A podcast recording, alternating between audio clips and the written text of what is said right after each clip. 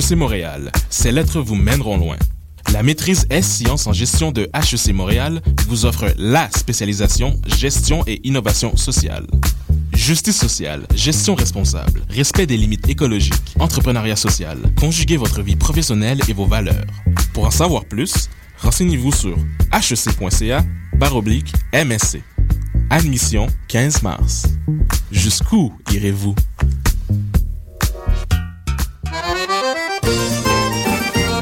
Les productions Nuit d'Afrique présentent la huitième édition des Silidors de la musique du monde. Les Silidors, la distinction musicale qui souligne le talent des artistes de la musique du monde, vous invite à découvrir 36 groupes. À travers cette unique vitrine, venez voter pour vos artistes coup de cœur. Jusqu'au 16 avril, tous les mardis et mercredis, au Club Balatou, dans le cadre de concerts gratuits. Les Silidors, le prix du public qui fait grandir le monde. Pour plus d'informations, consultez le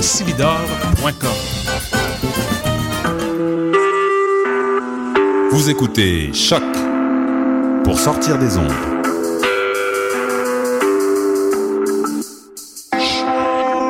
Podcast, musique, découverte. Sur choc.ca.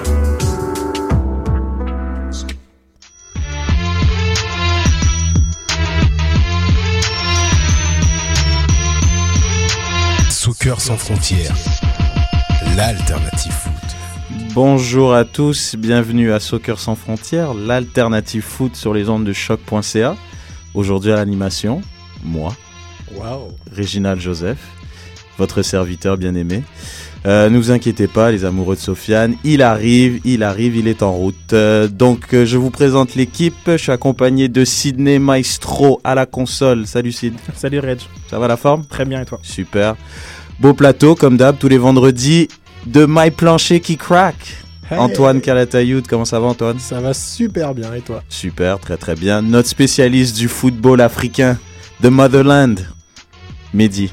Salut Red, Ça va bien? Ça va et toi? Super. Et puis notre Parisien préféré, Monsieur Julien. Comment ça va Julien? Ouais, toujours, toujours aussi content de vous retrouver et, euh, et toi l'animation, c'est pas mal aussi. Hein. C'est pas a mal, hein hein, c'est- hein. C'est un petit changement, un petit changement là. bon, ben comme d'habitude, vous pouvez réagir en direct sur les réseaux sociaux avec le hashtag débat SSF. Sydney va faire le maximum, euh, l'im- l'impossible, pour vous, vous répondre et scanner vos réactions. Donc euh, c'est parti pour euh, 50 minutes de football. Soccer sans frontières, l'alternative foot. Alors euh, aujourd'hui, hein, on va faire un petit, un bref retour sur euh, les quatre matchs de Ligue des Champions qu'on avait eu le plaisir de décortiquer et d'analyser. ah j'ai honte. Oh, j'ai honte. Certains mieux que d'autres. Ouais non c'est cool. Non mais c'est bon il y a la musique les gars. Jingle jingle jingle musique.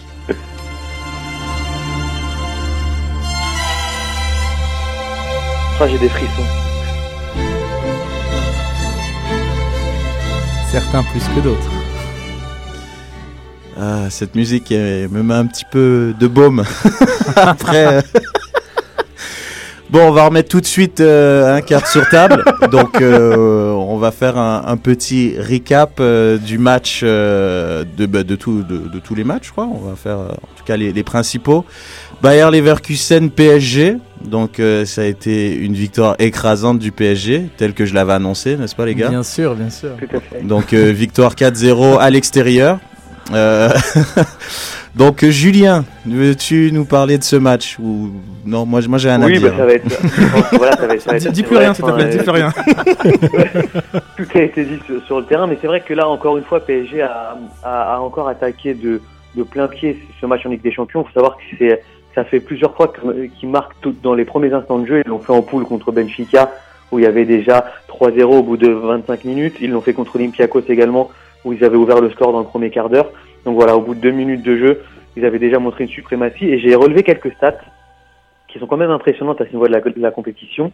Par exemple, 759 passes pour le PSG en 90 minutes, 413 pour le Leverkusen, euh, 61 duels gagnés contre 50, euh, 10 tirs, euh, non, 12 tirs dont 10 cadrés pour PSG, 5 tirs seulement et 2 cadrés pour, pour les Leverkusen, avec une possession de balle de 65% à 35. Donc voilà, tout a été un peu dit, il y a eu vraiment euh, une suprématie, euh, c'est un petit mot, hein. la part du PSG. Euh, D'autant plus que, bah, voilà, on l'avait dit, un Spahic était un peu les- le facteur X côté Bayern. Le boucher de Sarajevo, je l'avais dit. face, euh, Je l'avais dit. Mais Moi, je me pose une question euh, par rapport à ce match-là. Je me suis demandé si c'était Paris qui était vraiment très fort ou si c'était le Bayern qui était vraiment très faible. Si tu permets, Julien, moi j'ai sérieusement, moi, Ouais, moi ouais, je pense c'est c'est un mélange des deux. Hein. Il faut vraiment rien enlever à Paris qui a fait une superbe performance à l'extérieur. Euh, je pense que tout le monde les attendait au tournant. euh, justement, ils n'ont pas eu de match référence encore. Ils n'ont pas eu de vrai test, patati patata. Mais moi, je pense que je suis quand même très très très déçu et je pense beaucoup de Parisiens, s'ils sont honnêtes, surpris aussi de la performance du Bayer Leverkusen. Parce que même s'ils s'étaient quand même pris une gifle contre, euh, contre Manchester en poule, je trouve que c'est quand même une équipe qui, qui a quand même de la qualité. Ils ont des bons joueurs. Quand on voit le but de Matuidi, moi je pense que c'est une équipe qui était vraiment pas prête pour euh, cette confrontation. Prendre un but par euh, le numéro 6 de l'équipe qui, qui, qui, qui, qui traverse le terrain au grand complet, qui est au départ et à la finition. Moi, ça montre pas une équipe qui est prête euh, pour un huitième de finale de Ligue des Champions. Donc, je trouve qu'ils étaient un peu faibles. Je, je- ça même m'interroge qu'est-ce qu'ils faisaient là, mais quand même chapeau à, à Paris pour. Julien, est-ce que après ce match, t'es un peu plus confiant pour Paris euh, pour aller au bout? Non, franchement, honnêtement, avec les, là, avec les, premiers euh, quarts de finale, on voit quand même que, oui, certes, il y a quand même un fossé qui se crée, hein, je pense, entre les, les huit meilleures équipes d'Europe et le reste. Mais après, il y a quand même, euh, il y a quand même de gros, gros adversaires. hein. Je pense au Real Madrid, à Barcelone, au Bayern Munich. Voilà. C'est un, je pense que, comme Greg l'a dit, Bayern Leverkusen n'a pas joué à son niveau habituel. hein. Euh, C'est quand même le deuxième de Bundesliga. Là, ils n'ont rien montré. Paris a fait le match qu'il fallait. Ils étaient vraiment, vraiment concentrés. On l'a vu sur les visages même de Zlatan avant de rentrer sur le terrain. Eux, ils étaient dans leur sujet. Bayer Leverkusen est passé complètement au travers. Donc, je suis pas, voilà, pour la victoire finale, euh, il y a quand même euh, une longue, longue, longue route, hein, quand même. hein. C'est quand même des, tr- des très grands joueurs qui, qui, qui donnent l'impression d'être capables de se sublimer pour ces rencontres-là. Je pense qu'il y a quelque chose qui est de très très bon augure pour Paris, c'est c'est l'attitude de ses joueurs titulaires et de ses remplaçants. Quand on voit comment Cabaye s'est comporté tout de suite après, ça donne vraiment beaucoup de confiance pour le milieu et ils ont encore une finale à jouer, un championnat à terminer, une Ligue des Champions à jouer. Je pense que ça peut leur euh, permettre de- d'entrevoir l'avenir euh, avec Et surtout, là, c'est vraiment un vrai signal qu'on voit le PSG. Là, pour le coup, euh, c'est plus un accident par rapport au parcours de l'année dernière où je vous rappelle qu'ils n'avaient pas perdu hein, contre, contre Barcelone en match aller-retour. Mais là, voilà, c'est une confirmation. Et je pense que oui, honnêtement, la Paris, euh, vu le niveau de jeu actuel, ils peuvent euh, faire, ils peuvent faire partie des huit meilleures équipes euh, d'Europe euh, cette année en tout cas. Donc, euh, bah, tu as nommé à juste titre euh, pour la victoire finale euh, un autre grand, Barcelone. Donc, on va passer à Barcelone euh, aussi qui est allé s'imposer à l'extérieur dans l'antre du Etihad Stadium. Il serait fier de moi, Sofiane, avec la prononciation. Qu'est-ce que tu penses. Mehdi Ah, Ça va, Ça je va te- je te le permets. C'est passé. Donc, euh, victoire 2-0. Donc, euh, but de Messi. euh, sur penalty, évidemment. Mais juste avant, il y a eu un rouge de Di Michelis qui est discutable. On va en discuter. Euh, et puis à la 90e, but de Alves qui a donc euh, mis le but d'assurance. Donc 2-0 à l'extérieur. Donc je veux savoir, euh, qu'est-ce que vous en pensez? D'ailleurs, j'invite nos internautes aussi à réagir sur débat SSF. Euh, hashtag débat SSF. Man City, est-ce qu'ils avaient peur dans ce match? Bah, c'est surtout le coach qui avait peur avec ce, ce fameux Ouais. 4-5-1 qui nous, qui nous a proposé dès le début du match, qui a laissé un Negredo tout seul en pointe, qui avait beaucoup, beaucoup de mal à. Qui avait très peu de ballons et pour le peu de ballons qu'il a eu, il a réussi à se créer euh, quand même des occasions. Mais euh, oui, City a joué avec les talons, a joué sur les talons pendant ce match. Ben, moi, je suis d'accord avec toi par rapport au, au fait, j'en parlais avec Sofiane et c'est vraiment dommage qu'il soit pas là. Parce que, justement, lui, il trouvait ça normal et que, que ça soit du, du- le côté gauche, euh, Kolarov, Clichy, ça aurait rien changé que ça soit Nasri ou pas parce que c'est le grand Barça. Mais je pense que c'est quand même une formation défensive à la base. Il a montré qu'il avait peur, euh, Pellegrini. Comme euh, plusieurs fois, justement, quand il jouait au Real, quand il a joué à Malaga, chaque fois qu'il affrontait Barcelone, il se dessus. Donc du coup, à chaque fois, il... Voilà, donc c'est un petit peu décevant. Je sais pas ce que tu en penses, Julien. Non, mais c'est, vous avez tout dit. C'est, en plus, c'est quelqu'un qui proposait depuis le début de l'année en première ligue euh, un jeu ultra offensif avec un jeu de passe courte comme ça très rapide. Et euh, c'est, bizarre qu'en fait, que, contre Barcelone, il est comme ça changé son, identité de jeu, alors que chaque week-end, il se frotte à, à des Chelsea, à des Manchester United, à des Arsenal. Donc, il est quand même rompu à ce genre de, de compétition. Et je pense que ce 4-5-1 a permis en fait au Barça de développer son jeu, hein, qu'on connaît. De, ils ont quand même fait 714 passes encore une fois dans un match de dans un huitième de finale aller de Ligue des Champions. C'est c'est quand même énorme. Et je pense qu'il n'aura pas mis la pression qu'il fallait. Enfin, à Manchester City, moi, je, j'imaginais qu'ils allaient jouer très, très, très, très haut pour, au contraire, voilà, le, pousser euh, le Barça dans ses derniers retranchements. Et là, ils leur ont laissé le jeu. Et quand tu laisses le jeu au Barça, même si, encore une fois, non, ça. Hein. non, mais je, je veux savoir ce que tu en penses justement, euh, Antoine, par rapport au fait, puisque Julien vient de parler euh, de, de laisser jouer Barcelone, ils ont redoublé de passes comme d'habitude. Est-ce qu'on sous-estime le Barça? Bah, je pense qu'ils ont euh, depuis, euh, depuis quelques mois un jeu qui est moins flamboyant que ce qu'on est habitué de voir depuis quelques années. Et que donc on a l'impression que forcément ça va peut-être un petit peu moins bien. Euh, mais ils ont toujours le, il y a toujours le fait que si tu leur laisses la possession de ballon, ils te mangent tout cru. Et c'est ce qu'ils ont prouvé, c'est ce qu'ils ont prouvé l'autre soir. Ils ont, ils dominent. Il ne faut surtout pas leur laisser la possession. ils ont l'habitude de faire ça. Ils font ça chaque semaine, jouer contre une équipe qui se regroupe derrière. Pour moi, la meilleure équipe qui a joué cette saison contre le Barça, ça reste l'Atlético, qui, qui avait, oui, un groupe compact, mais qui quand même allait, aller au charbon contre eux. Euh, oui, ils ont réussi à aller chercher juste un match nul, mais je pense que City avait les arguments pour faire la même chose et aller chercher un bien meilleur résultat que celui-là. Puis ils ont les joueurs. Barcelone, Barcelone a les joueurs pour pouvoir faire ça, pour pouvoir faire tourner la balle et, Vas-y, Julien. t'endormir et puis là où je te rejoins, Red, c'est que en mettant Kolarov en, avec Clichy sur le même couloir, tu permets à Daniel Alves, en fait, tu lui envoies un signal comme quoi lui, eh ben, il n'aura rien à faire défensivement parce que tout de suite, euh, on va jouer défensif. Alors que si tu mets un Nasri, eh ben, Daniel Alves, il est moins enclin à monter sur toutes les balles ou à venir apporter le surnombre comme il l'a fait sur le deuxième but, par exemple.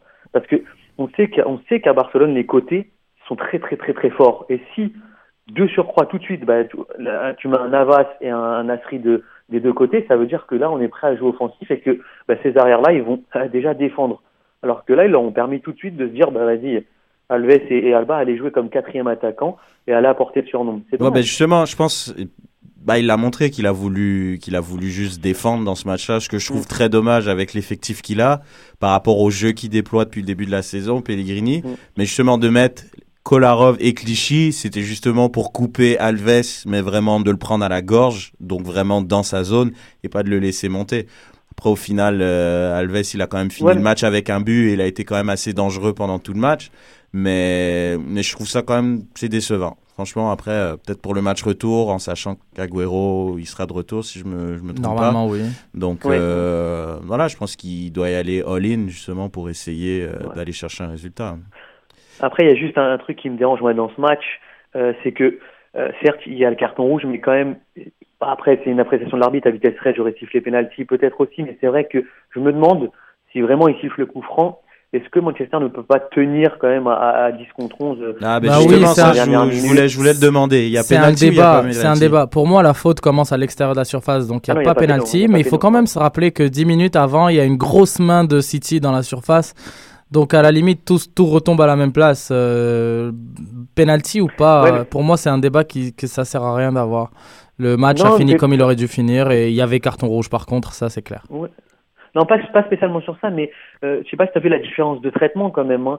Euh, L'arbitre n'a pas hésité à mettre tout de suite des cartons jaunes aux premières fautes des joueurs de City, alors qu'un qu'un mec comme, comme Bousquet, euh, qu'on connaît assez un peu vicieux par moment, euh, mérité à, quelques reprises de prendre au moins un jaune et il s'en sort avec rien. Donc, euh, je sais pas, j'ai l'impression qu'il y a parfois les arbitres qui. Euh, Est-ce un arbitrage favorable Je suis pas partisan de, de cette théorie de l'arbitrage pro Barça, mais non, pas pro Barça, tu vois, mais je sais, je sais pas. Il y a, mais parce que le Barça est une équipe qui garde beaucoup, beaucoup, beaucoup la balle. Donc, c'est vrai qu'ils sont plus enclins à prendre des coups, mais ça ne veut pas dire qu'ils n'en mettent pas. Et à deux, trois reprises, Bousquet, un petit coup de coup de par-ci, un petit, un petit tacle en retard par là. Et c'est pas la première fois. C'est un peu euh, le même style que Thiago Motta au PSG. C'est pas la première fois qu'ils ont ce genre de comportement, mais euh, ça passe toujours. Et euh, moi j'ai remarqué ça un peu dans le match et j'ai trouvé ça un peu. Tu sais, c'est pas de la même chose quand au bout de la dixième minute, tu prends tout de suite un jaune sur ta première faute. t'es plus, tu, tu fais plus le même match. Tu vois ce que je veux dire? T'es plus dans le même euh, dans le même mood quoi. Mm. Euh, alors que hum, Pellegrini euh, est, est sanctionné pour euh, ses propos sur justement cette, euh, cette idée de, de la faute qui commence à l'extérieur, je voulais juste vous faire lire un, passage sur les recommandations de, qui sont liées à la loi 12, celle sur les fautes. Con- concernant la faute, tenir un adversaire, il est précisé que si un défenseur commence à tenir un attaquant à l'extérieur de la surface de, ré- de réparation, mais poursuit son infraction à l'intérieur de la surface, l'arbitre accorde- accordera un coup de pied de réparation. En fait, la règle, la règle est très explicite. Si le geste fautif se poursuit à l'intérieur de la surface, il y a pénalty. Donc la question n'est pas de savoir où elle a commencé, euh, où elle a commencé, mais où elle a fini. Donc c'est une, euh, c'est parmi certains euh, mythes de- du football, avec la, c'est comme avec la main décollée, etc., etc., mais qui sont souvent un peu mal interprétés, genre comme pe- penalty, il peut, il peut avoir si il- effectivement la faute se poursuit en- dans la phase de réparation. Donc je voulais juste apporter ce petit point. Non, mais, mais comme, mais comme des fois aussi, normalement, si je me trompe pas, quand il y a une main, ça devrait pas être penalty. Ça devrait être un coup franc indirect dans la surface. C'est seulement quand il y a, ouais, ben c'est ça. C'est seulement quand il y a une faute dangereuse qu'il y a un penalty. Mais quand il y a une main en général, souvent on siffle penalty, mais selon les règlements, à moins que ça a changé, il devrait avoir un coup franc indirect dans la surface. Comme quand tu fais une passe en retrait au gardien, et il la prend à la main, c'est pas un penalty. C'est un coup ouais. franc indirect. Donc normalement, quand il y a une main, qu'elle soit involontaire ou pas volontaire, ben, ça devrait être un coup franc indirect dans la surface. Tu nous apprends quelque chose. Ouais, moi je. Sérieux? Hmm. ah, Ça Ouais. fait plaisir. Mais moi, je vous invite, euh, je vous invite euh, nos internautes, ceux qui nous écoutent, euh, à aller lire un, un très bel, euh, un très beau dossier sur justement sur six fausses euh, idées reçues sur le, sur le, dans, dans la, par rapport à la loi 12. Donc, donc comme je disais aussi, la, la main décollée euh, du corps ou la main vers le ballon. Il y a aussi euh, la faute a été commise en position de dernier défenseur. Il y a le ballon, a tou- euh, le défenseur a d'abord touché le ballon, donc il n'y a pas faute. Donc tout- tous ces, tous ces fameux euh, euh, règles, euh, enfin interprétations de, de, la- de la loi 12 sont expliquées dans ce très beau dossier. Euh, donc je vais, je vais euh, tweeter ça et puis euh, je vous invite aussi euh, à, à- à le regarder. Aussi Pellegrini peut-être, ça lui ferait du bien. Donc en parlant euh, d'arbitre, si, très bonne transition. Je pense que J'allais te la hein, faire, la transition. allons, allons vers la controverse une fois de plus. Donc un autre match euh, qui a suscité un peu la controverse, carton rouge, penalty, la double peine, la triple peine. Euh, Arsenal Bayern, donc euh, les Gunners ont. Tout le monde est là. Ouais, tout le monde est un bah, peu. Bah, je sais pas ce que vous en pensez. Est-ce Bah, qu'Arsenal avait- avait, ça, avait- ça avait été unanime, euh, je pense, la semaine dernière que le Bayern gagnait. Maintenant, est-ce qu'il y a eu de l'aide ou pas? Ça, ça encore, ça, je suis pas partisan des débats sur l'arbitre, mais le Bayern, de ce que j'ai vu, a dominé, a dominé son sujet. Arsenal aurait pu faire quelque chose dès le début et ils en ont raté l'occasion. Mais euh, le Bayern a su répondre et en plus, malgré le score de 2-0, aurait pu tuer ce huitième de finale euh, en fin de match parce qu'il y a eu beaucoup, beaucoup, beaucoup d'actions manquées en fin de match. Je remarque autre chose au sujet de, de ce match-là. Euh, D'abord, je trouvais qu'Arsenal avait très très très bien démarré son match. Euh, je m'attendais pas à ce qu'il démarre de cette manière-là. Et puis, suite au penalty provoqué par Ozil et manqué par Ozil, il y a eu euh, un déclic en plus. Je- je- je- le- la méforme que tu, parce que je sais que bon, toi, Réginald, tu, tu suis beaucoup plus Arsenal que moi, mais euh, euh, cette équipe veut, veut pas à bénéficier de l'arrivée d'Ozil. C'est indéniable, même si les autres joueurs sont de qualité de ça. Et or, Ozil est en méforme absolue depuis, ou en manque de confiance, je sais pas comment tu peux appeler ça, depuis maintenant plusieurs semaines, si c'est pas plusieurs mois, et ça se ressent. C'est-à-dire que ton équipe, euh, Arsenal joue peut-être avec moins confiance ou a peut-être moins de talent pour s'exprimer si Ozil n'est pas là. Et quand tu regardes le match, tu- à, moindre, à la moindre occasion ratée, euh, il y avait un mouvement, une expression corporelle, baisse les bras, lève la... J'ai trouvé ça flagrant et je trouve ça pas inquiétant, mais presque. C'est-à-dire que tu as une Ozil dépendance un peu dans cette équipe-là. Enfin, je sais pas ce que Pour, ce penses, pour mais- expliquer la, la méforme d'Ozil rapidement, il faut juste se dire que c'est sa première année en Angleterre et qu'il n'y a pas de pause en, à Noël. Euh, pas pour lui donner d'excuses, mais ça reste sa première année. Et pour moi, je, je suis convaincu que Ozil va nous faire une bien meilleure saison. Mais il était prochaine. déjà pas bien avant les fêtes. Non, au contraire. Non, non, ça allait très bien avant Ça les fêtes. C'est justement bien à avant les partir de fêtes. C'est Noël. pour ça que je suis d'accord avec toi, oui et non, mais je pense pas que c'est une Ozil dépendance. Moi, je pense plus que ils ont commencé comme il fallait. Ils les ont pris à la gorge. Je Absolument. pense qu'il y a eu un 10-15 minutes où vraiment il y a eu ouais. trois occasions. Il y a eu l'occasion de Sanogo, il y a eu le penalty et il y a eu une occasion de Cazorla. Donc trois occasions avant vraiment que Bayern commence à jouer. Je pense qu'Ozil, il a pas, il a moins d'influence qu'il en a eu au début du match. Je dirais plus au niveau statistique. Parce qu'au niveau statistique, au début, du, au, début, quand il est arrivé, il y avait des passes décisives à la pluie, il y avait des buts, etc. Là, maintenant, il a une influence différente et, et je pense qu'il a eu beaucoup de critiques dans ce match-là. Euh, ben, je rappelle qu'il y a quand même eu un, carton rouge donc à la 30e minute. Euh, donc euh, Chesney qui a eu un carton rouge. Euh, donc à partir de là, ils ont ils ont que fait défendre et, et je pense que toute façon Arsenal pouvait rien faire à ce moment-là parce qu'on parle quand même de la meilleure équipe du monde. Et puis euh, dans les circonstances, je trouve que c'est pas un mauvais résultat malgré je pense qu'un 1-0 aurait été mieux pour Arsenal que 2-0. Mais je pense qu'Arsenal partait plus avec l'optique de pas prendre de but. Et à 10, je pense que c'était vraiment Mais contre le Bayern, tu tombes sur le même problème que, que, que Manchester City a, a, rencontré avec le Barça. En laissant la possession de balle à, à- à Barcelone, tu sais que t'es mort. Ouais, mais la À possession 10, de balle 10. est arrivée à 10, Oui. pas avant d'être à 10. C'est Oui, ça la différence. Tu te laisses aucune chance contre le Bayern. T'es sûr qu'en jouant à 10, ils vont, théoriquement, ils, ils te mangent tout cru. Donc, enfin, je sais pas. C'est Et Julien, euh, je veux savoir, qu'est-ce que t'en penses? Ouais, en fait, moi, j'ai relevé deux, trucs. C'est que j'ai eu l'impression qu'en fait, que ce soit même pour Manchester City Barça ou pour Arsenal Bayern, que déjà, en fait, ces- deux équipes que sont Barça et Bayern, ils avaient déjà un avantage psychologique énorme sur leurs adversaires. En, je me disais qu'en fait, ils avaient, ils avaient attaqué hein, pendant les 20 premières minutes, on est d'accord. Arsenal a joué franchement à la perfection et après, ils ont carrément explosé. Et pour autant, j'ai vu dans le jeu du Bayern une sérénité incroyable, comme s'ils étaient sûrs de leur sujet et qu'au final, à un moment donné, leur jeu allait se mettre en place, même si l'expulsion a aidé. Mais je les ai trouvés très très sereins. Et la deuxième chose, c'est que je me dis que Arsenal, qui veut aller loin en Ligue des Champions, j'ai rien contre Sanogo, qui est sûrement un joueur en devenir.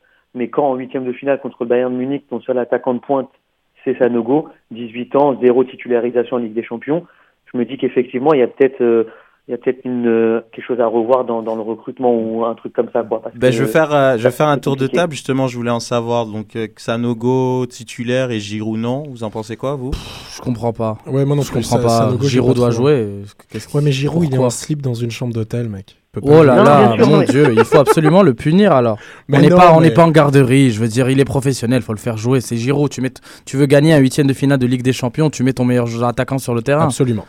Non, Ouais. mais après, Mehdi, peut-être qu'on ne sait pas, nous, au jour le jour, il était peut-être vraiment au fond du trou. Mais le problème, il n'est pas là. Il est Ouais, je que confirme. euh, tu peux pas avoir comme doublure de, de, de ton- de- Non, mais tu peux pas avoir de, de ton, comme doublure de, de Giroud un Sanogo. Il y a, il y a bien un intermédiaire. Ouais, mais c'est euh, marrant justement- parce qu'attendez, il y a un tweet qui m'a vraiment fait rire, euh, justement par rapport à ça. Un mec, il a dit Sanogo, de toute façon, a tellement aucune expérience, il peut pas être stressé pour un match pareil.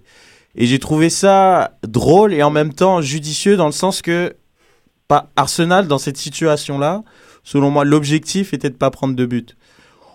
Parce qu'on parle quand même d'une équipe, comme euh, je l'avais dit la semaine dernière, ils ont marqué plus de 50 buts en championnat, genre une quinzaine de buts en Ligue des Champions en phase de groupe.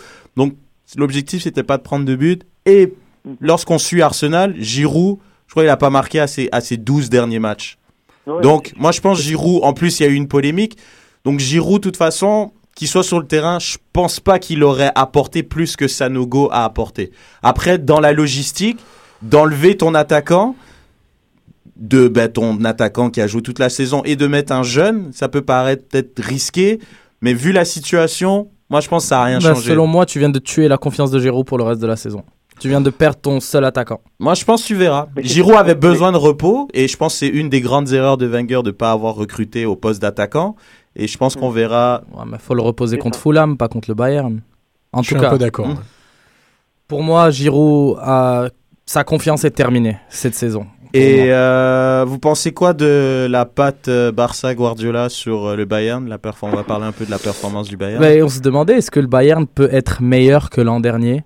On se le demandait parce que le Bayern l'an dernier c'était c'était une machine et ils ont tout gagné. Mais là, Guardiola a, a cette, a- c'est fou, il a cette capacité d'adaptation à toutes les situations. Ouais. Il peut, c'est un bricoleur, il va bricoler son équipe, il va, il va réussir à aller chercher le point faible de l'autre équipe. C'est euh, c'est vraiment incroyable ce qu'il réussit à faire avec le Bayern. Il, il utilise 16-17 joueurs, il, ça tourne et ça joue. Vous, vous voyez vraiment une différence avec la saison dernière? Euh, je pense que le Bayern est Moi, je vais te dire pourquoi. plus moi, je fort que la saison dernière parce qu'ils ont ils ont plus de ils ont plus de possibilités de jeu. Ils ont ils, ont une variété de jeu qui leur permet de qui leur permet de qui leur permet de gagner n'importe quel match dans n'importe quelle situation. Mais moi, je trouve euh, ce qui a été un peu moyen, je trouve, par rapport à ça, euh, justement, que Guardiola il a mis un peu sa patte Barça, c'est qu'en regardant le match à 10, Ils ont géré le, match. Ouais, mais le Bayern de Jupp Heynckes aurait peut-être mis 7 buts, c'est sûr. Là, ça, Tu je suis d'accord avec Moi, je toi. pense qu'ils et- auraient tué le Ouais. match. Et, et moi, c'est ça qui me dérange un peu. Bon, me dérange pas, ça, ça m'arrange, mais je trouve qu'il est un peu bizarre, c'est que au lieu de juste tuer le match dès le match aller, avec la possibilité qu'ils avaient, une équipe d'Arsenal qui avait plus de jambes parce qu'ils ont couru tout le match, on sentait des fois ils pouvaient y aller et ils temporisaient, ils revenaient derrière. Un truc que je comprends pas alors qu'ils pouvaient tuer le match. Là, je dis pas que Arsenal a énormément de chance, mais ils gardent un espoir pour le match retour, sachant que c'est que 2-0. Une victoire 3 3-1 à l'Allianz Arena, puis ils passent. C'est l'inverse de l'année Je dernière. pense que ce qu'ils voulaient faire sur ce coup-là, c'est vraiment garder cette position-là, fatiguer Arsenal bien comme il faut pour les tuer dans les dix dernières minutes. En mettant Chose qu'ils n'ont pas réussi à faire. Ouais. Chose qu'ils n'ont pas réussi à faire parce que si tu, je, je vais pas prendre le résultat des buts, mais si je regarde comment le Bayern a joué, le Bayern a, a fait tourner, oui, a géré son match pendant toute la deuxième mi-temps et puis dans les 15 dernières minutes, ils ont accéléré. Il y a eu des pot- il y a eu un poteau, il y a eu une, il y a eu pléthorée d'occasions, d'occasions qui auraient, qui pu marquer et il y a eu le but. Pour moi, si ça s'était passé comme Guardiola l'avait pensé, ça aurait fini un, ça aurait peut-être fini un petit à, peut-être 4 à 0. Mais c'est juste qu'il y a eu des occasions ratées. Et euh, petit tour de table, euh, Lam, est-ce un joueur sous-estimé MVP Ah oui. Ah, le- pour moi, c'est le meilleur latéral au monde. Héros obscur. Le meilleur latéral au monde. Parce que c'est le seul qui, qui, ne peut joue te pas donner. que latéral. Ce qui ne joue pas que latéral en plus. Et Guardiola a d'ailleurs dit que c'était le joueur le plus intelligent qui avait joué pour Mm. lui. Et euh, Lam, ça, si tu prends un latéral, on, on veut qu'il soit tant offensif que défensif. Et Lam, c'est celui qui va te donner les deux parfaitement. Donc c'est le meilleur latéral mais pour moi au monde en ce Mais, moment. mais là, il a, là, là, il a le problème que ont, ont pas mal de joueurs du Bayern, hein, que ce soit Schweinsteiger, Müller, etc. C'est-à-dire qu'ils sont tellement dans un collectif ultra performant qu'on en oublie parfois la performance individuelle, alors que ces joueurs-là, tu les mets dans d'autres équipes, ils sont au-dessus euh, largement. Mais euh, on peut dire la même chose de Thomas Müller ou d'un Schweinsteiger, qui, euh, bah, ils sont carrément sous-cotés, quoi. Ah, c'est- ces deux joueurs-là, par exemple, enfin, Schweinsteiger aurait très bien pu être dans l'équipe euh, 11 mondiale Mm. du, du Ballon d'Or. Je pense que c'est pour ça qu'aussi débat. que, que Ribéry, c'est difficile de donner le ballon d'or à Ribéry à fait, par rapport ouais. au Ah, c'est collectif. sûr, qui c'est est un vrai même, collectif, le Bayern. euh, Parfait. Bon, euh, est-ce qu'on va passer au match de la semaine prochaine? On ne parle pas d'Atlético Milan? Bon, on peut, ouais, on peut parler vite fait d'Atlético Milan. on donc peut dire tu- juste que rap- je peux juste très, dire très rapidement que c'est un match où Milan aurait mérité mieux. Milan, mon pronostic, aurait mérité mieux. Euh, ils ont eu leur mi-temps. Là, en première mi-temps, ils, Ils ont, ont dominé, Ils ont dominé la première mi-temps. L'Atlético s'est un peu réveillé en deuxième. Mm. Milan aurait mérité mieux. Diego Costa nous sort euh, son but en fin de match pour aller donner une victoire ô combien précieuse à l'extérieur pour l'Atlético. Mais euh, bon, ça aurait été bref l'analyse, mais on va dire euh, que Milan aurait mérité mieux, un petit, un mieux qu'une défaite dans ce match. Ok. Et pour le coup, c'était vraiment un match de Ligue des Champions assez rugueux quand même. hein. Il y a quand même eu un peu plus de, de 28 fautes, il me semble, des 7 cartons jaunes. Ça aurait pu très bien Bah, c'est passer. sûr. il y aurait C'est l'Atlético de cette année contre une équipe italienne. En même temps, on s'attendait un peu à ce match haché. Ouais, non, mais bon, là, j'ai vu des flous. Ça m'a, ça m'a un peu. euh, Parce que, à la limite, euh, le- au, au Milan, il n'y a plus de joueurs rugueux à la Van Bommel, à la Gattuso, à la De Jong. C'est- Enfin, il y a, il y a que, je veux dire, il y a que De Jong. Et après ça, c'est quand même. il y a technique, euh, hein. ouais. Il y a à noter, avant de passer donc au match de la semaine prochaine, euh, quand même à noter quatre victoires à l'extérieur dans les quatre matchs. Ils ont encaissé aucun but. Donc, euh, c'est pour ça que je parlais du fossé, en fait, euh, Mm. qui est en train de se creuser, j'ai l'impression, euh, à partir des huitièmes de finale, entre les, les huit meilleures équipes, en tout cas potentiellement, et ceux qui sont un peu à la traîne. Là, j'ai vraiment l'impression, et je pense que ça va être la même chose à partir de mardi et Mm. mercredi prochain. Je pense que là, les grosses équipes ne rigolent plus dès les huitièmes de finale Ouais. année. Quoi. Ça y est, c'est... T'as compris Arsène, donc euh, il faut finir premier, parce que quand tu finis premier, tu gagnes à l'extérieur. C'est ce qu'on a dit, ce qu'on a dit en début décembre. hein. Je crois qu'il a compris. Parfait. Donc on va enchaîner donc sur les matchs de la semaine prochaine euh, avec un alléchant euh, Galatasaray-Chelsea. Donc euh, Monsieur Je co- Antoine, Je commence par moi, c'est chaud ça. ah fan de Drogba. Euh, c'est- je me suis c'est- dit, ah, mais ouais, c'est pour c'est toi clair. ça. C'est Drogba, c'est mon gars sûr. Donc c'est pour toi. On t'écoute. Euh, ben en fait, Galatasaray Chelsea, c'est c'est une love story. C'est l'histoire d'amour entre un coach et son joueur fétiche. Et euh, d'ailleurs, j'ai à ce propos, euh, Sydney, euh, une, euh, une, euh, un extrait audio de- d'une conférence de presse de José Mourinho euh, au sujet de Didier Drogba. Est-ce que tu as ça? C'est le maestro. I think he deserves uh, a reception here. Even better because he deserves much more than me. He, I think he deserves to come here and to get a reception like uh, like I did against Tool City.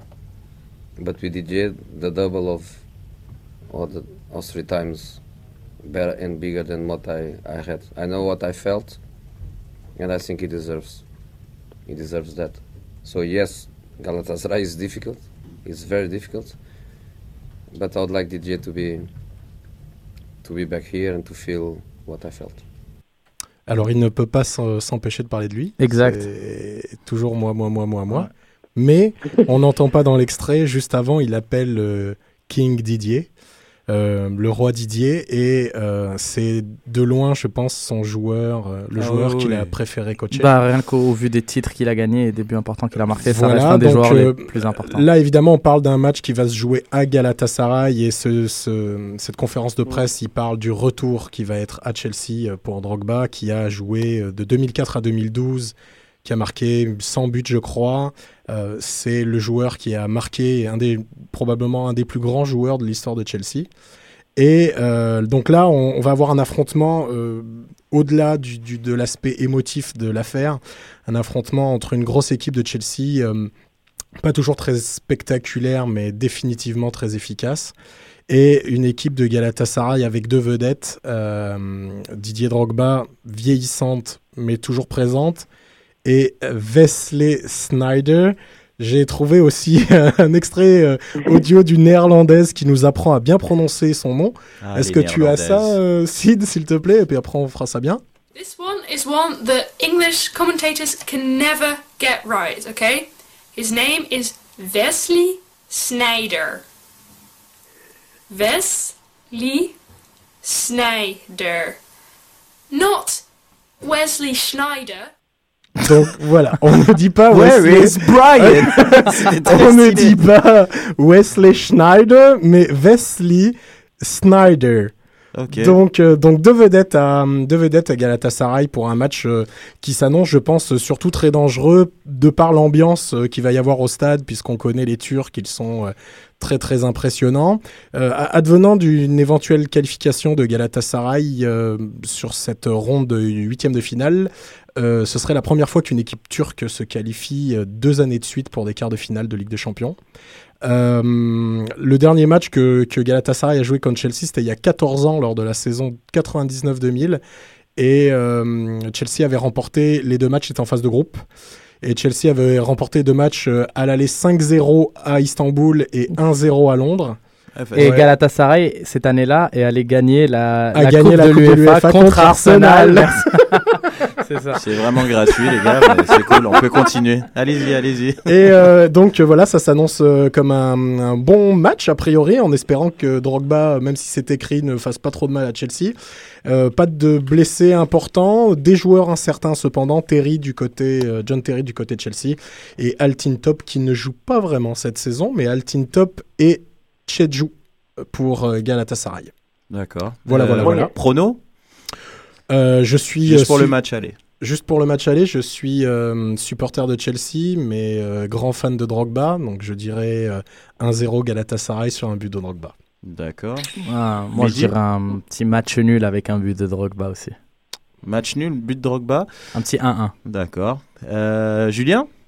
Ben moi aussi, je... c'est un peu le match euh, pour moi des quatre hein, qui est un peu le, le moins sûr parce que voilà, je... en fait, je sais pas comment Chelsea peut, peut réagir et c'est une équipe qui nous a bah, qui a perdu par exemple deux fois contre Bâle en, match de poule, qui a fait des 0-0 contre à Stamford Bridge contre des West Ham. Donc je sais pas comment ils peuvent réagir face à cet enfer Stamboul Donc moi aussi, je serais pour le un petit un partout ou un 0-0 fermé ou voilà, je sais pas en fait ce que Mourinho nous, prépare.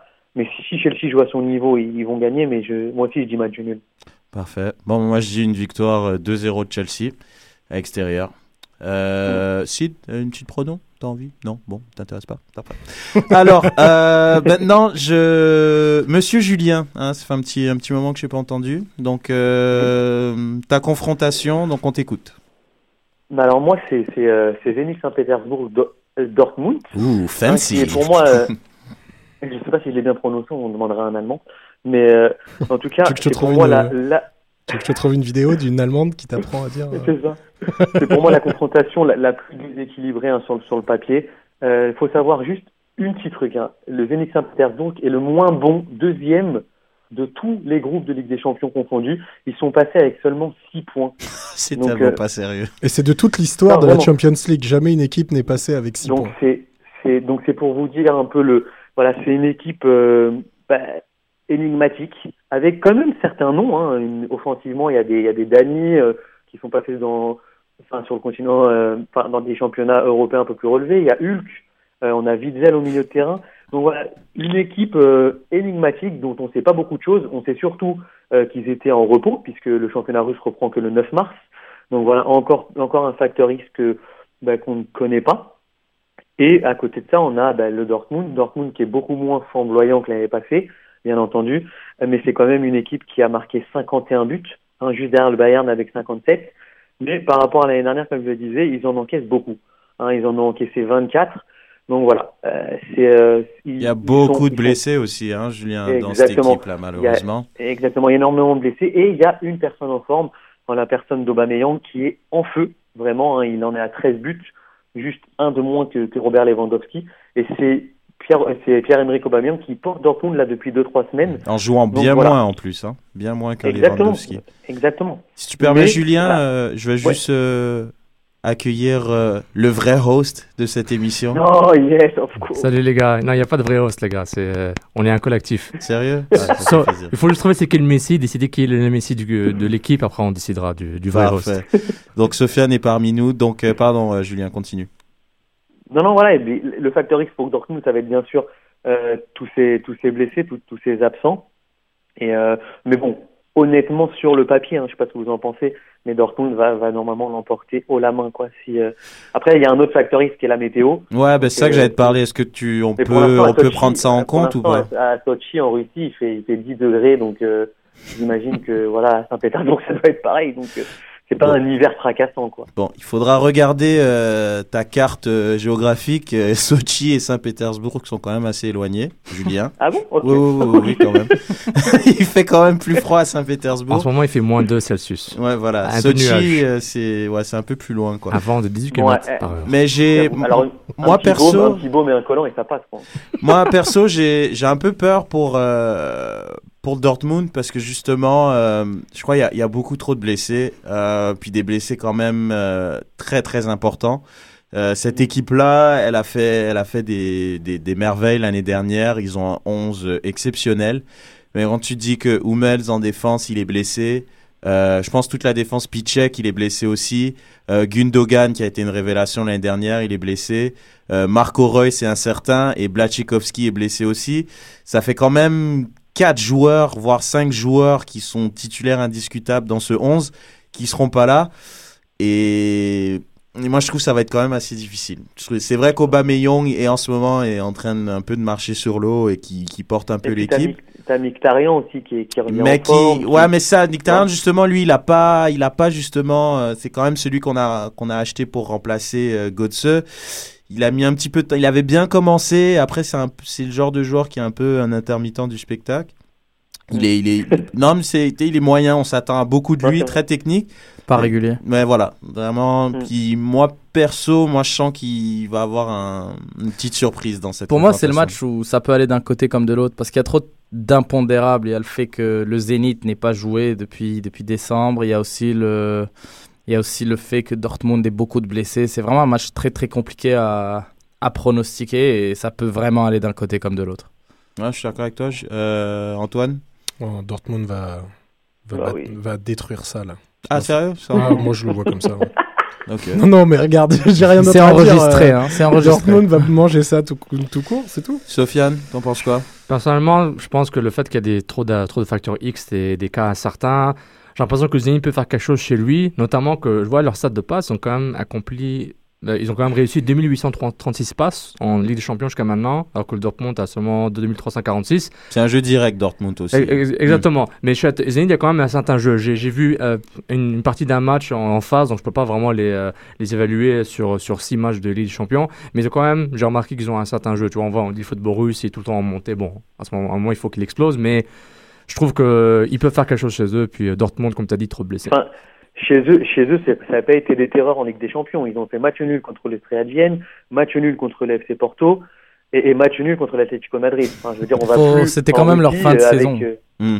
Là, ils sont un peu plus Oui, en non, forme. Tu sais, en fin de saison, t'es un peu brûlé. T'as des matchs de poule qui s'enchaînent aussi.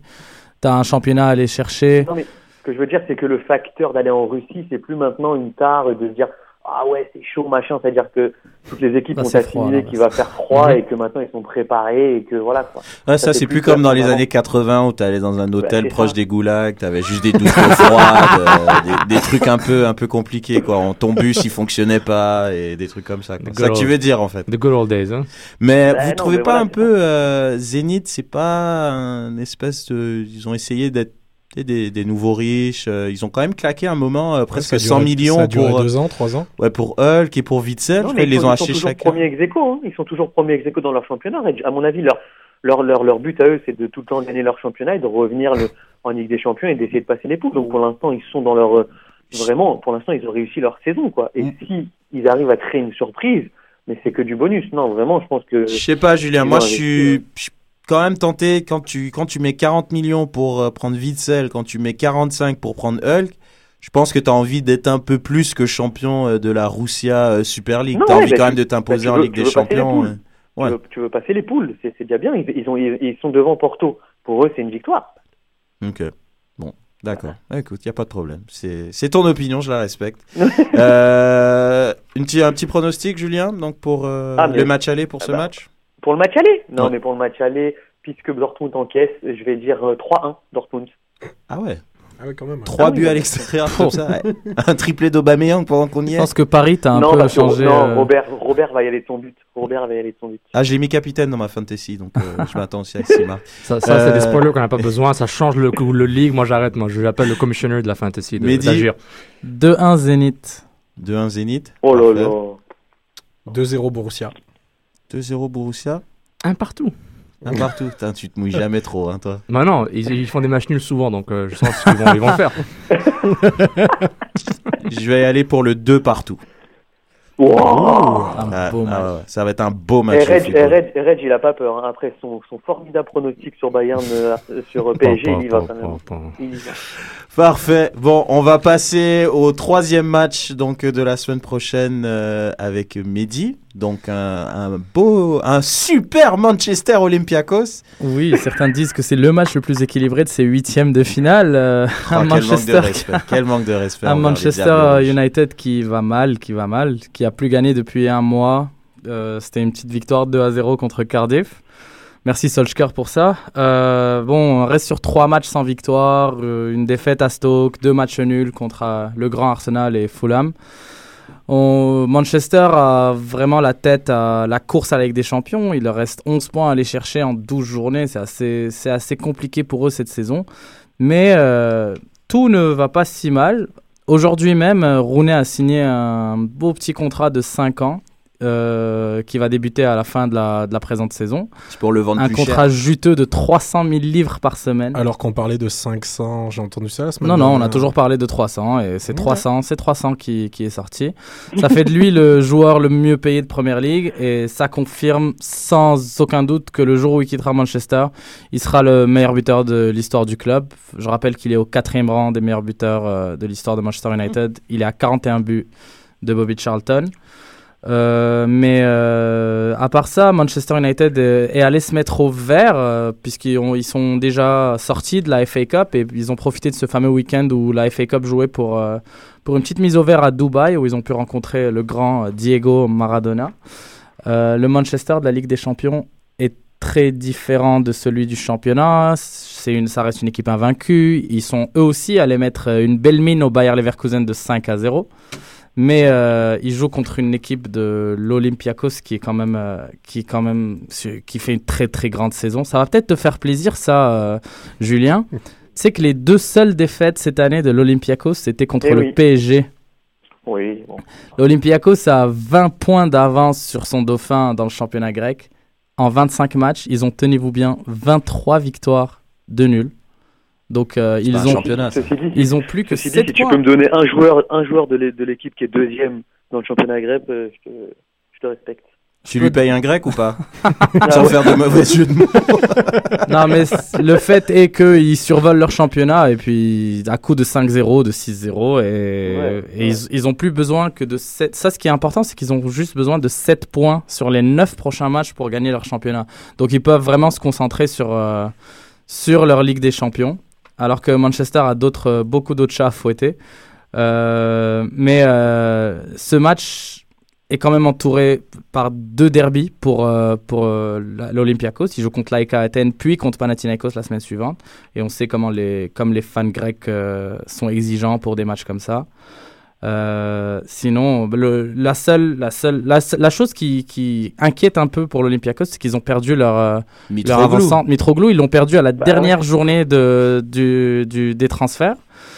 Et même qui, Mitroglou d'ailleurs, qui même un mois après être parti, reste meilleur buteur du championnat grec. Et l'attaquant qu'ils ont remplacé est, est blessé. Valdez est blessé en ce moment. Donc euh, assez compliqué pour Manchester. Oui, l'ancien du Werder. Ok. Assez compliqué pour Manchester, mais euh, mais euh, ils peuvent quand même aller gagner. Ouais, il leur reste que ça, de toute On façon. va faire une petite pause, une petite pause concours euh, rapidement, juste Ah. pour annoncer euh, le, les gagnants du concours Tifo Magazine. Ah, Tifo oui. Magazine qui nous a donné trois magazines que tu as bien gardés euh, en sécurité. Merci Réginald.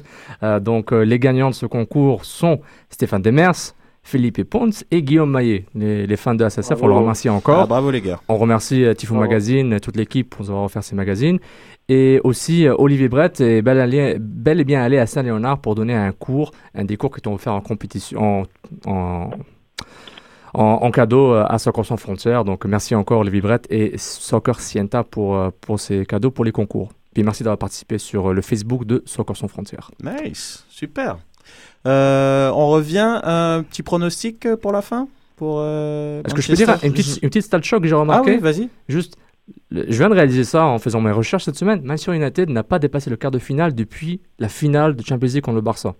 Sérieux J'ai- je- ah ouais, Ce qui genre- fait trois Ligues des Champions. j'ai- Je trouvais ça vraiment. Trois ans de Oh, suite oh, pour un grand Manchester. Exactement, même, mais, c'est- mais tu, tu, tu avais dit ça avec, avec les ans, mais j'ai pas réalisé que c'était la finale depuis la finale. Donc Mm. tu passes de finaliste perdant à ne jamais dépasser Ben, les quarts ouais. de finale. Dans une année où ils ont même pas passé les groupes. je Bah, il y a eu 2012 où ils n'ont Ouais. pas passé les groupes et 2013 où ils ont perdu en huitième contre le Real Madrid. C'est les deux seules saisons qu'on a eues. Donc euh, je vois pas en quoi ça, ça peut être considéré comme une crise. C'est pas Non, grave. jamais on, t'attaque pas, Mehdi. Est-ce qu'on peut avoir non, non, euh, jamais ton dit crise. Je, pronostic je dis par rapport de finaliste à voilà. Ah, Donc d'accord. je m'arrête. On là. va prendre ton pronostic, Mehdi. Euh, match compliqué, mais quand même une victoire 2 à 0 de Manchester. Parfait. Julien? Oh, mais bien sûr, victoire euh, 3-0 de Manchester, parce que moi je comprends pas comment Olympiakos peut perdre son meilleur buteur alors qu'ils bah, qu'ils vont jouer leur huitième de finale. Enfin, moi, Moi, je, je suis tout à fait d'accord avec toi. Antoine. Euh, tout à l'heure, quand il est rentré, euh, Mehdi m'a dit depuis que j'ai, je connais les stats de l'Olympiakos, ça me fait un peu plus peur. Donc je vais dire match nul. Sofiane Moi, je vois la dernière confrontation, il y avait Laurent Blanc qui jouait et Forlan contre Carambeu, donc euh, ça me donne rien de plus. donc, euh, je sais pas ce que ça veut dire. Donc, euh, et Barthez, donc, euh, allô taxi. Donc, euh, je vais donner 3-1 pour, euh, pour Manchester United. Bon, Moi, j'y vais avec 3-0. euh, Ça va être facile, Ah oui. tranquillement. Il y a juste tout à l'heure, euh, Mehdi, je t'ai entendu parler de Maradona. Ça n'a strictement rien à voir avec la Ligue des Champions. J'ai juste appris ce matin que il était probable qu'il signe dans un, à 53 ans dans Dans un club de cinquième 5e division en Argentine. Donc j'ai bien hâte. Ça a, nous- été, ça a été démenti par le président du club. Oui, hein. oui, mais tu sais que quand les présidents démentent en général, c'est que c'est bon. Donc j'espère que les, les matchs vont être diffusés à la télévision. Just Ga- ce club a un président, donc je dis bravo déjà à ce club. Donc, on va enchaîner sur euh, donc le dernier match de la semaine prochaine. Donc, euh, Real Madrid euh, contre Schalke. Euh, Sofiane? Non, Bah. je rigole, c'est moi. Ah, non, ok. ah non, c'est fou. Donc, euh, Real Madrid, Schalke, donc très rapidement, il ne reste pas trop trop de temps. Donc, euh, Real Madrid euh, finit premier de son groupe. Grosse, grosse, grosse attaque. Donc, euh, avec quand même 20 buts de marqués, plus 15. Ça a été très solide. Nouveauté, le Real Madrid aussi ne prend pas de but. Donc depuis, attends, j'ai une stat super intéressante, les gars, vous allez voir. Donc depuis la trêve, donc euh, ils ont mis fin à la trêve avec un super beau match de gala à Doha contre le PSG. Ils ont gagné 1-0. Donc avec ce match-là, ils ont encaissé que 3 buts en 14 matchs. Pas mal. Donc euh, c'est très, Ah très très très impressionnant. On connaît la force de frappe du PSG. Et exactement. et le Real qui est quand même sur les trois tableaux. Donc euh, ils viennent d'éliminer euh, l'Atlético Madrid en Copa, euh, 5-0 au total. Donc ils sont en finale, qui disputeront euh, contre le Barça, l'éternel rival, en mars. Donc il va quand même avoir beaucoup de trucs euh, pour le Real. Mais le Real, je pense, c'est quand même assez rodé avec une attaque euh, de feu Benzema qui marque, Ronaldo qui marque, Bale qui a trouvé ses marques. Le jeune Ressé qui est extrêmement intéressant. Modric, qui est le joueur le plus utile, fait une super saison. Donc, euh, je pense que le Real Madrid, est- ils sont en mode décima. La- rajouter la- un la- petit truc aussi, le Real Madrid est la première équipe de l'histoire de la Coupe du Roi à se qualifier en finale sans avoir pris de but. Ouh. Zéro. Pour appuyer ta stat Ah, sur euh, le qui fait prennent pas de but. Ah, ok, j'avais pas vu ça. Super. T'imagines Donc, euh, je pense que c'est une équipe. euh, Là, ils sont vraiment en mode. Mais je pense que ça fait longtemps, Florentino Pérez qui cherche cette fameuse dixième Ligue des Champions. Là, ils sont bien rodés. Il a, il a son coach Ancelotti qui voulait depuis si longtemps.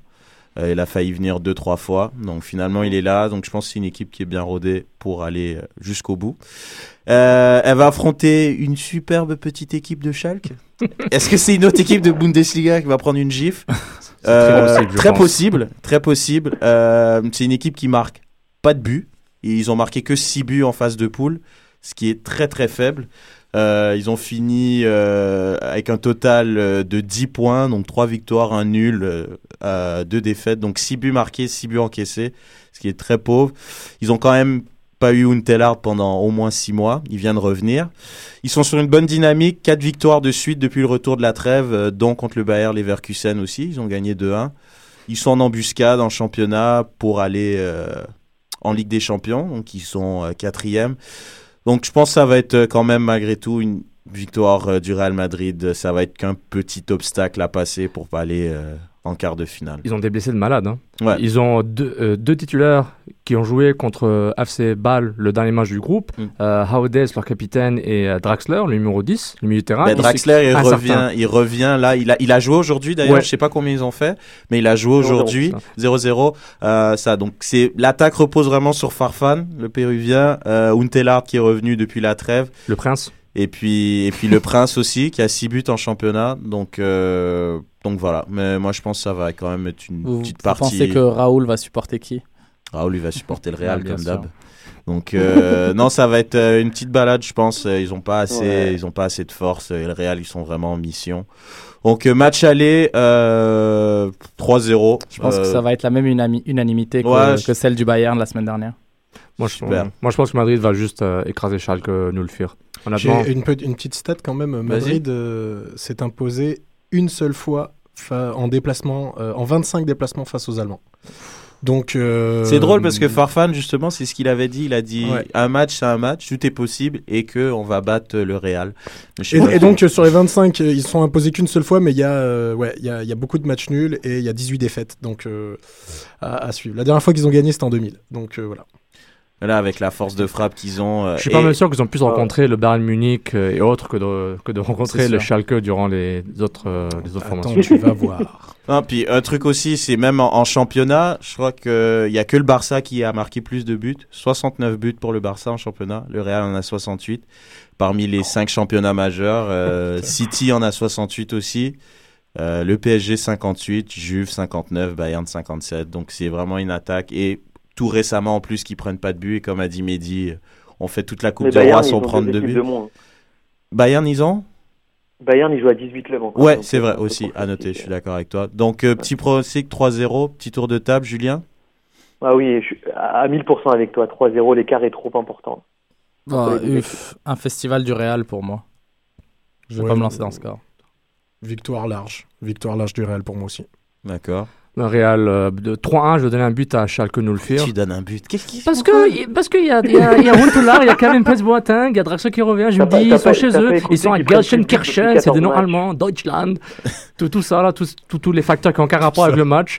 Mais non, Real Madrid comme le Barça, comme le Bayern Munich à, à domicile dans la ligue, la ligue locale, il, il détruit tout en Champions League, ça se traduit donc euh, boom, here we go. Parfait. Bon, ben on va conclure alors euh, cette belle émission. Ah, j'ai- moi Pas de pronostic de ta part pour Ah si si, moi j'ai dit 3-0 moi. Moi j'avais dit. Donc euh, merci de nous avoir suivis. Donc euh, l'émission on vous retrouve mercredi pour parler de l'actualité de l'Impact et de la coupe euh, Disney. Et je pense qu'il y aura beaucoup de nouvelles MLS, à mon avis. Il y a beaucoup MLS et beaucoup de l'Impact. Donc euh, vous pouvez continuer à nous suivre donc euh, sur Twitter hashtag euh, euh, débat SSF et puis pour plus de sans frontières sur Afrocan Life et on vous retrouve mercredi. Au revoir. Ciao ciao. Bye. Bye.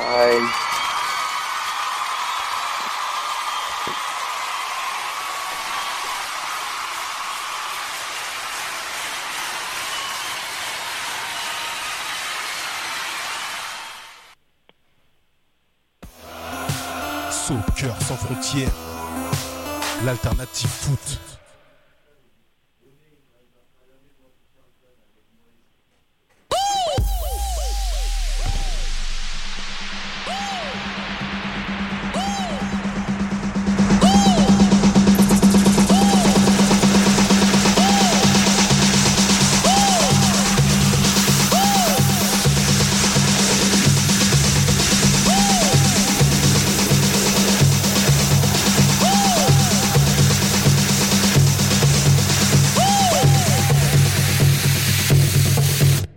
Yeah.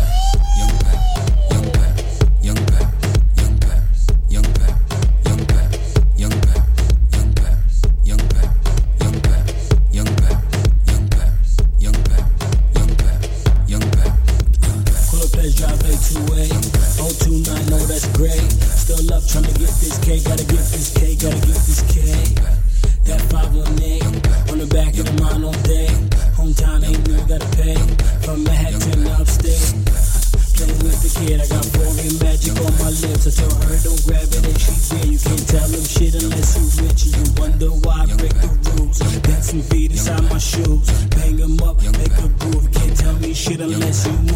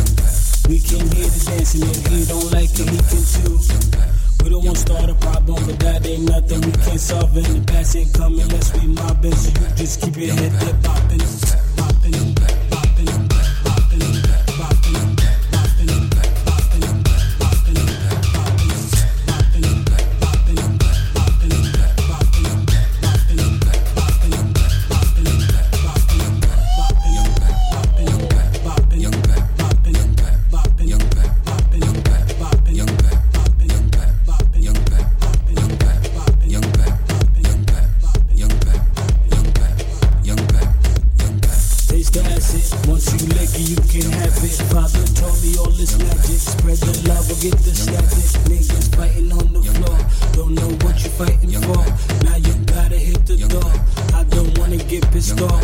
Don't support it if it's stupid. Stupid people making music. You just don't know where it's from. Talk your hoes and bust your guns. We ain't here to spread that baka. Cookie jaco ni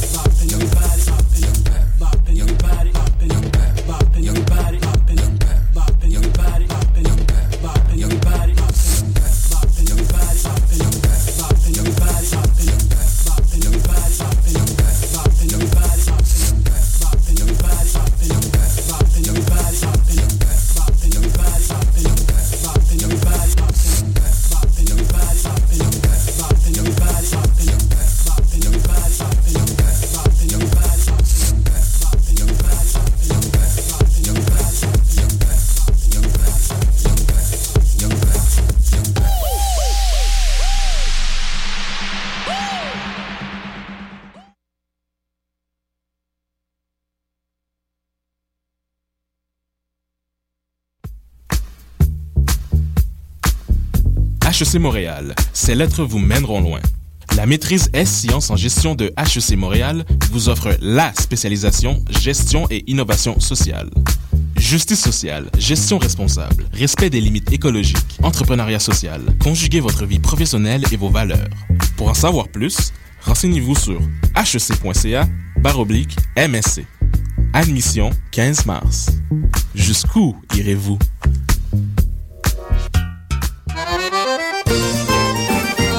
Les productions Nuit d'Afrique présentent la huitième édition des Silidors de la musique du monde.